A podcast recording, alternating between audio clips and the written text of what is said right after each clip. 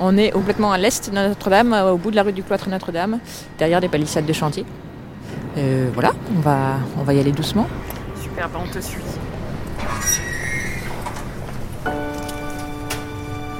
Donnez un peu de valeur. Merci. C'est le matin. Nous sommes sur l'île de la Cité avec Dorothée Derieux, archéologue. Donc on va aller ce qu'on appelle vers les, les sas. où On va devoir donner notre identité et puis, euh, et puis on va se diriger euh, vers les vestiaires. Dorothée est présente sur le chantier depuis deux ans. C'est une personne clé.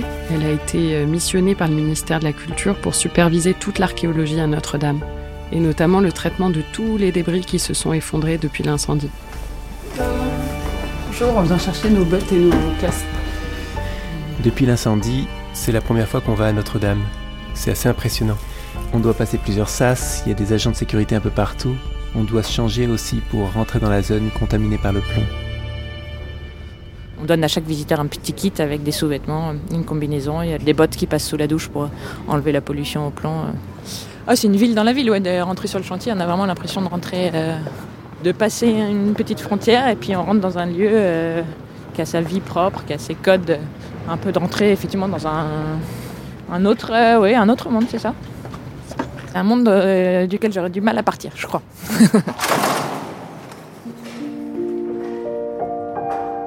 Marie Thierry, Théo Boulanger. après le feu. Épisode 2. Merci. Merci. Donc ça y est, on est en, en zone salle. On vient d'entrer en zone salle, ouais, de passer le, le sas. Au on est au pied de la grue, donc au, au chevet de Notre-Dame. Et donc à partir de le- cet endroit-là, tout le monde est casqué, chaussures de sécurité, combinaison pour les visiteurs. Dorothée est notre guide dans ce drôle de monde. Elle vient suivre des fouilles archéologiques en cours et elle en profite pour nous faire visiter la cathédrale en chantier. Asdine Ça fait partie des belles rencontres sur le chantier. Comment tu vas? Bien et toi? Bonjour. Je te présente Marie et Théo Enchanté. qui viennent enregistrer un petit bien? peu tous les sons du chantier. Et euh, Asdine euh, est responsable de l'évacuation des déblais, qui sort de la fouille mais qu'on garde pas, les déblais de la fouille. Bah, Vous êtes en bonne compagnie. Alors avec Dorothée, il n'y a pas mieux. J'ai bientôt 45 ans, à la fin de la semaine, c'est mon anniversaire. Je suis l'heureuse maman de trois enfants. Je suis parisienne, je suis née à Paris, j'ai toujours vécu à Paris. Et euh, un de mes rêves en faisant mes études d'archéologie était effectivement de pouvoir m'occuper d'archéologie à Paris. Je vais vous laisser. parce Mais que oui, bien sûr, bien sûr, nous Les aussi. big bags sont derrière si tu veux leur faire montrer. Ok, Le stockage, il est ok, juste ça marche, super, merci Asdine, à toutes. Bonne journée. Alors par quelle porte on rentre On rentre côté sud, donc euh, par la- le bras sud du transept. Attention au choc, au choc visuel.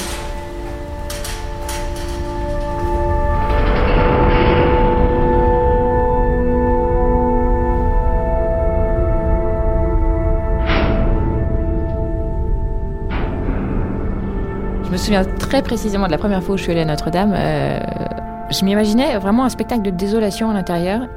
Suite à un incendie, euh, quelque chose de très sombre, euh, beaucoup de suie, beaucoup de poussière, et tous les bois qui avaient brûlé, donc avaient tout noirci. Pour être honnête, j'étais agréablement, si on peut dire, surprise. Parce que, alors oui, la couverture a disparu, la charpente a disparu, mais surtout il y avait cette lumière. C'était un jour comme aujourd'hui, c'est un ciel incroyablement bleu, grand soleil. Et donc il y avait une lumière très forte dans Notre-Dame. Et je me suis retrouvée euh, dans une cathédrale de lumière. Et puis, euh, les chapelles n'ont pas été touchées, il y avait encore la statue de la Vierge au pilier, les tableaux étaient encore en place. Ça permet de relativiser un petit peu le drame.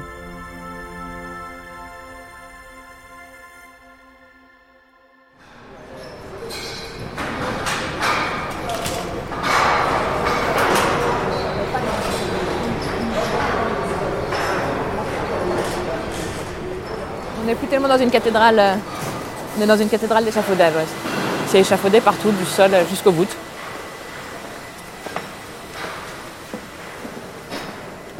Donc là, on va rentrer où? On rentre vraiment euh, dans la nef, à peu près là où on se trouve. C'est l'emplacement où s'est effondré un des arcs de la voûte de la nef, qui s'est effondré sous le poids de la pointe de la flèche. Et donc, au sol, on a retrouvé énormément de bois de charpente, de blocs de pierre, de, de métal, euh, de fragments de, de cette voûte. Alors on va essayer de passer peut-être par là. Il y a un petit passage. Quand nous, on est arrivés sur le chantier, on nous a dit il y a des gravats, il y a des débris. euh, voilà, il faut évacuer ces débris, il faut déblayer tout ça. Nous, ce qu'on leur a dit tout de suite, c'est euh, non, c'est pas des gravats, c'est euh, la charpente du euh, XIIe siècle, c'est euh, l'arc du début du XIIIe siècle. Enfin, ce sont des matériaux patrimoniaux euh, super euh, importants si on veut pouvoir mener à bien des recherches sur le moyen et long terme. Si on veut vous aider dans le cadre de la restauration, il faut traiter ces décombres avec une approche euh, méthodologique scientifique. On a dit, nous, on est prêt à intervenir, on est prêt à travailler ensemble, euh, main dans la main, mais laissez-nous juste euh, mettre en place un petit protocole. Laissez-nous réfléchir à la meilleure manière de prélever tous ces matériaux pour que de ce sinistre, on puisse quand même en tirer quelque chose de bien. Et quand on s'est lancé dans le tri, quand on a commencé à attaquer ça, euh, voilà, on, a pris les choses une par une, sans se poser la question de savoir si ça allait durer euh, deux semaines, trois semaines, euh, six mois, deux ans, comme ça a été le cas. Et voilà. On matériaux. Il faut la faire.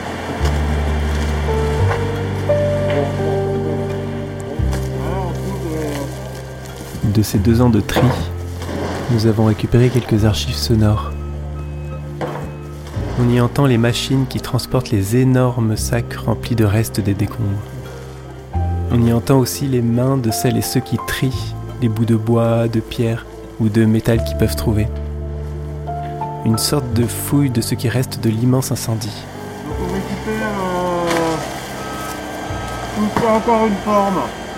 Il y a des petits éléments qui peuvent être intéressants, donc euh, c'est- pas la partie la plus marrante, mais euh, on le fait quand même. Je suis arrivée le premier jour justement de cette mise en place du tri. On est vraiment resté sur notre table à trier, trier, trier. Et puis euh, il n'y avait pas beaucoup de gens en fait. On était vraiment dans un petit comité. On était tout noir, évidemment avec les masques pour se protéger du plomb. Ça a été long, ça a été assez inédit quoi. Euh, je m'appelle Delphine Civilé et je suis euh, physicienne. Je travaille au laboratoire de recherche des monuments historiques au pôle métal.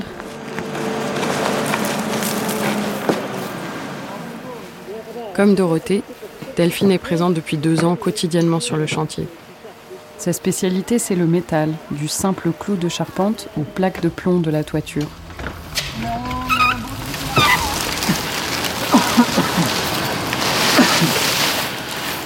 Et donc voilà, il déposait ces fameux gros sacs euh, immenses euh, remplis de, poussière, de cendres, de pierres, d'objets métalliques, de bois.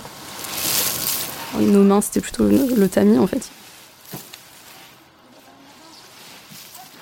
Il faut imaginer qu'on avait donc la tenue de chantier avec chaussures de chantier, casque, mais aussi le masque intégral, la batterie sur le dos, le souffle du respirateur. Donc il y a eu vraiment des conditions physiques assez éprouvantes. Donc ce qu'on a récupéré, c'est euh, dans ce tri des, vestiges, c'est principalement bah, ces clous. On pense que, enfin très probablement, viennent de la charpente. C'est des clous qui ont été euh, forgés. Celui-ci, voilà, il a plutôt une forme euh, un peu triangulaire, mais il y en a de différentes sortes, en forme de S. Ça pouvait être aussi juste une section carrée. Je peux vous montrer aussi en fait ce qu'on a fait. C'est super beau. On a dû couper certains de ces clous.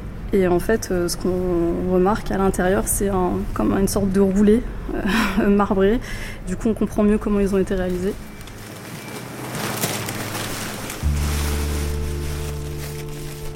Et moi, ces clous, moi, je les trouve euh, très très beaux en fait, parce que ça représente vraiment le, travail de fourmi à chaque fois, de trier ce qu'on devait considérer comme vestige. Je pense que c'est important d'avoir insisté sur le fait que euh, tout ce qui provenait en tout cas de l'incendie avait une valeur euh, historique, archéologique, patrimoniale qu'il fallait respecter pour que ça puisse servir encore. Pour moi, la différence entre débris et vestiges, justement, c'est euh, le débris, c'est ce qui est consécutif à un sinistre, à une chute, à un incendie. Et on peut plus en faire usage, il n'y a plus rien derrière. Le vestige, ça a une histoire. Et pour que ça raconte une histoire, il faut qu'on sache d'où ça vient, qu'on puisse la transmettre ensuite euh, aux, générations futures, mais pas uniquement, aussi à nos, aux générations actuelles.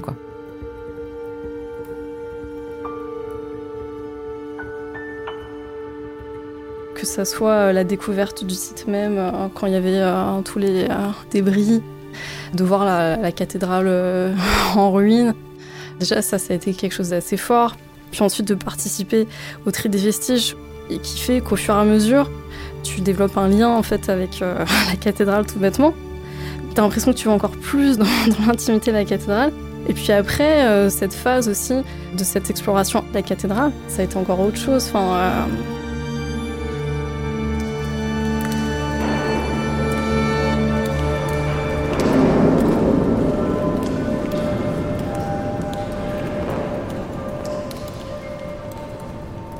quand on voyait voilà, ce trou béant là dans la croisée, où il y avait toute cette lumière. D'ailleurs, moi, je ne l'ai jamais trouvé aussi belle. Il pleuvait donc dans la cathédrale. Ça, c'était assez fou de voir cette image, de voir pleuvoir dans la cathédrale. Et à un moment, il y avait euh, un rayon de soleil, et donc tu voyais un arc-en-ciel aussi dans la, dans la croisée du transept. Enfin, c'est que des trucs comme ça, des visions un peu. euh, Et toujours dans ces trucs un peu magiques, euh, je suis désolée, c'est hyper naïf aussi, mais c'est vraiment une expérience sensorielle aussi dans Notre-Dame parce qu'il y a, tous les sons qu'on entend et on pense en premier à celui de l'échafaudage. Il y a le vent en fait euh, qui passe, on entend euh, l'échafaudage qui chante et ça fait comme un- une sorte de carillon au loin. C'est un son très particulier et ça rajoute encore à l'atmosphère. Je te dis, c'est un peu fou quand même.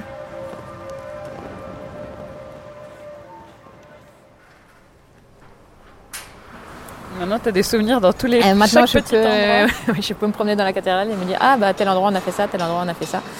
Et ouais, c'est ça qui est sympa aussi, c'est d'avoir une autre histoire des lieux à, à raconter, à partager, à mettre en récit, en mémoire, je sais pas comment on dit, mais euh, non, effectivement, chaque endroit de la cathédrale euh, a ses propres souvenirs.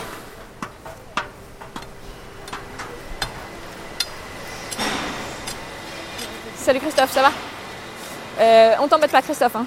C'est prometteur? Ah, je compte sur vous. Hein. Ouais, avec plaisir. Salut Stéphanie. Ça va? Oui, ça va, merci.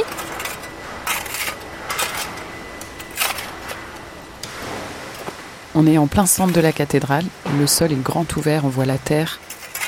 Il y a une dizaine d'archéologues qui s'activent, qui fouillent avec des pelles, des seaux, des brouettes.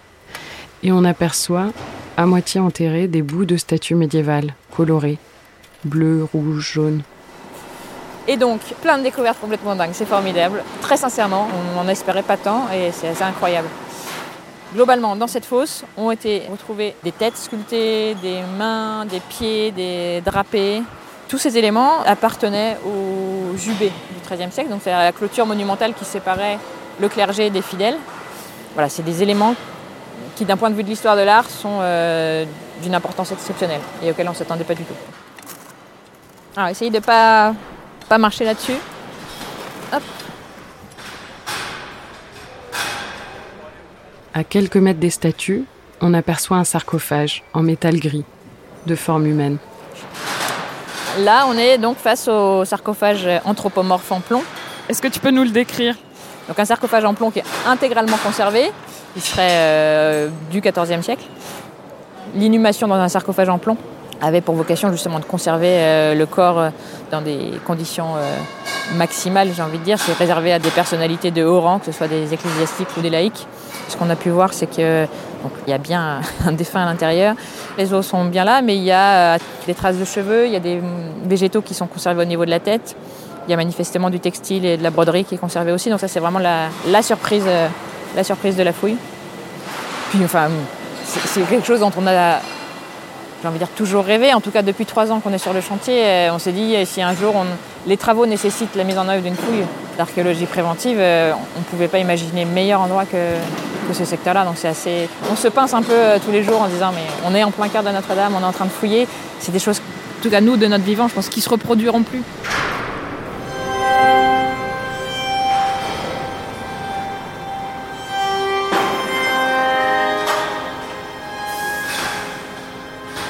On va ressortir peut-être euh, par là, par le bas côté sud. Le fait que ce soit en plein centre de Paris d'avoir fait ce voyage euh, temporel, tout, euh, j'étais la première surprise que ça a pu se faire dans un monument que moi je voyais tout le temps. Je pensais pas que je pouvais aussi avoir un, faire de telles découvertes sur un monument à Paris, en France en fait. On se rend bien compte qu'on participe à quelque chose qui restera quand même dans l'histoire malgré tout. On a envie d'être là, on a envie de rester. Et le jour où on nous dira si définitivement terminé, ça sera compliqué, ça sera difficile. Euh, non, effectivement, je. Alors, je vais tout vous raconter. Euh, j'ai toujours eu envie d'écrire. J'ai toujours rêvé d'écrire. Et si je devais changer de boulot, euh, ce serait pour écrire. J'ai écrit sur le soir de l'incendie. J'étais avec les enfants, j'étais en train de les faire dîner et j'étais à 10 000 lieues d'imaginer que je serais impliquée sur le chantier après. C'était, ça me paraissait quelque chose. pas du tout de mon ressort en tout cas. Je prenais malgré tout conscience que c'était quelque chose d'important qui se passait et qu'ils allaient en entendre parler pendant quelques années. Quoi. Donc je suis contente de, de, pouvoir leur expliquer, de pouvoir euh, parler avec eux de ce qui se passait, de voir comment eux le vivaient. Donc j'avais un, une vision un, un, peu détachée quand même de ce qui se passait. Je pense dès que Notre-Dame réouvrira et ils seront impatients d'aller voir et que je leur raconte un peu comme on a fait hier, quoi, sur le chantier en baladant dans la cathédrale, leur dire, bah là, à tel endroit, c'est là qu'on a trié, c'est là que, là, il y avait les barnums, là, il y avait la table de tri, euh, là, il y avait les, les amas de, de, vestiges, des choses comme ça, là, il y avait la fouille, le sarcophage était là.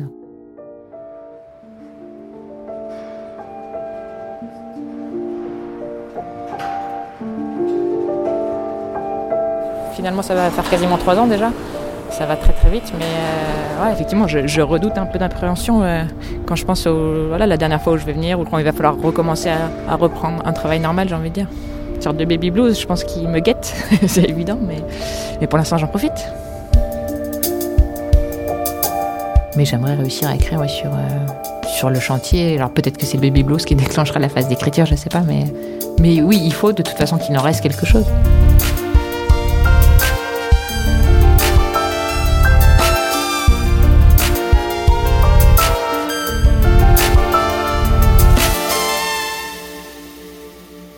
Dorothée continue à travailler à Notre-Dame. Avec toutes les découvertes archéologiques qui ont été faites depuis deux ans, elle participe à l'écriture d'une nouvelle histoire de la cathédrale, à travers ses nombreuses publications scientifiques. Delphine a terminé sa mission au sein du laboratoire des monuments historiques. Mais elle a fait une découverte importante à Notre-Dame, et elle a obtenu une bourse de recherche pour travailler deux mois de plus dans l'édifice. Elle nous racontera tout ça dans un prochain épisode. Moi, mon ne me pose pas de problème. Non, non plus. Là, on monte les échafaudages en suivant Lise, géologue.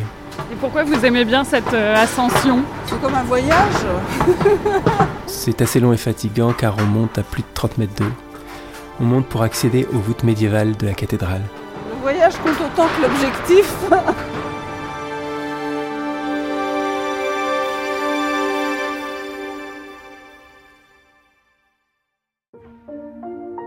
Après le feu, une série audio de Marie Thierry et Théo Boulanger, avec une musique originale de Théo Boulanger. La production a été assurée par Marion Papillon et Elisa Mignot. Une série coproduite par Z et Initial Studio.